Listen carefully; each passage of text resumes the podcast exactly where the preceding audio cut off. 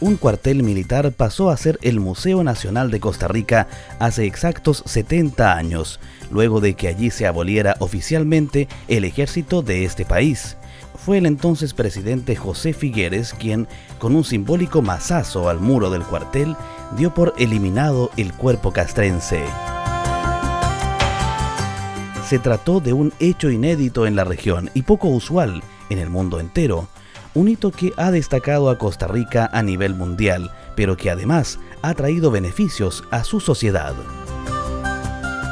Costa Rica ha venido aumentando su gasto en infraestructura, salud y educación gracias a esto. Los países latinoamericanos han tenido 97 golpes de Estado, 21 episodios de violencia política y más de 120 episodios de violencia civil. En cambio, Costa Rica ha tenido solo un intento de golpe de Estado y fallido en 1955, explica Surayabi Ramírez, investigador del Observatorio del Desarrollo de la Universidad de Costa Rica. Costa Rica además ha apostado al diálogo, la diplomacia y el multilateralismo para dirimir conflictos nacionales y regionales.